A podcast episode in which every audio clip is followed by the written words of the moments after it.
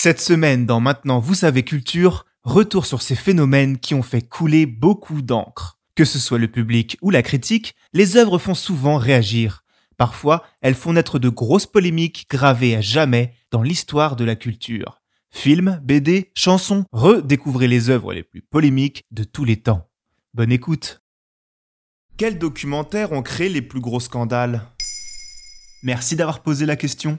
On a coutume de dire que les documentaires sont les œuvres les plus à même de faire bouger les choses. Et que ce soit en tentant d'être le plus proche de la réalité ou au contraire en manipulant le vrai, certaines œuvres ont déchaîné les passions. Dans cet épisode, nous allons voir le hit parade des documentaires ayant généré le plus de scandales. Mais déjà, quel type de documentaire crée le plus la polémique? Il est vrai que certains formats sont plus propices à créer le débat. On peut penser notamment aux documentaires d'enquête visant des entreprises, des lobbies ou des gouvernements. Et dans le contexte de pandémie mondiale dans lequel nous sommes, un exemple de ce genre vient très rapidement. Big Pharma de Peter Moore. Un documentaire voulant détruire le mythe de la confiance aveugle envers les grandes entreprises pharmaceutiques. Sorti en 2018, l'objectif de ce film était de montrer que seuls quelques groupes dictent les codes de la santé mondiale, le tout dans une logique loin d'être philanthrope. Et si cela a fait éclater de nombreuses polémiques dans l'un des plus gros lobbies du monde, qu'est celui de la santé, le film a régulièrement servi de base d'argumentation aux groupes opposés au vaccin du Covid-19. Car si comme beaucoup de documentaires, Big Pharma a un objectif sain,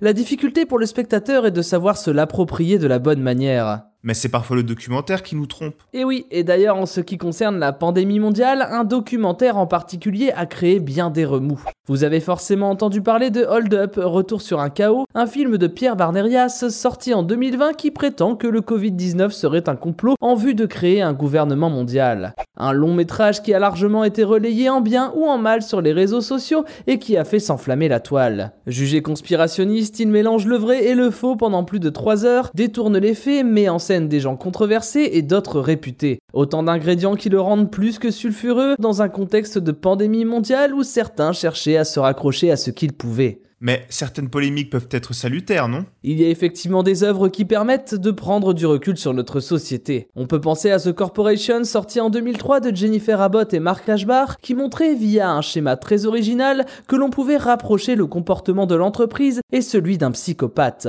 Une approche déroutante qui aurait donné naissance à des luttes à travers le monde pour des entreprises plus respectueuses de l'environnement, la fin de l'utilisation des OGM, la dénonciation des chaînes de restaurants ou encore la lutte contre la privation de l'eau car certaines œuvres documentaires souhaitent montrer ce que l'humain ne voit pas pour le faire réagir. Et parfois de manière très frontale, comme Earthlings de Sean Manson, sorti en 2005, qui, en utilisant le principe de la caméra cachée, a ouvert les yeux du monde sur la maltraitance animale. Mais considéré pourtant comme une référence de la sphère végane, ce docu n'a jamais été diffusé à la télévision, ce qui a soulevé énormément d'indignation de la part de nombreuses associations pour la défense des animaux. Un homme a même pris en otage un bus en Ukraine en obligeant ses passagers à le film et a exigé que le président ukrainien exhorte la population à le voir. Une polémique qui a malheureusement desservi l'œuvre de base, car si le documentaire est un outil de démonstration dévastateur, encore faut-il bien l'utiliser et bien l'interpréter.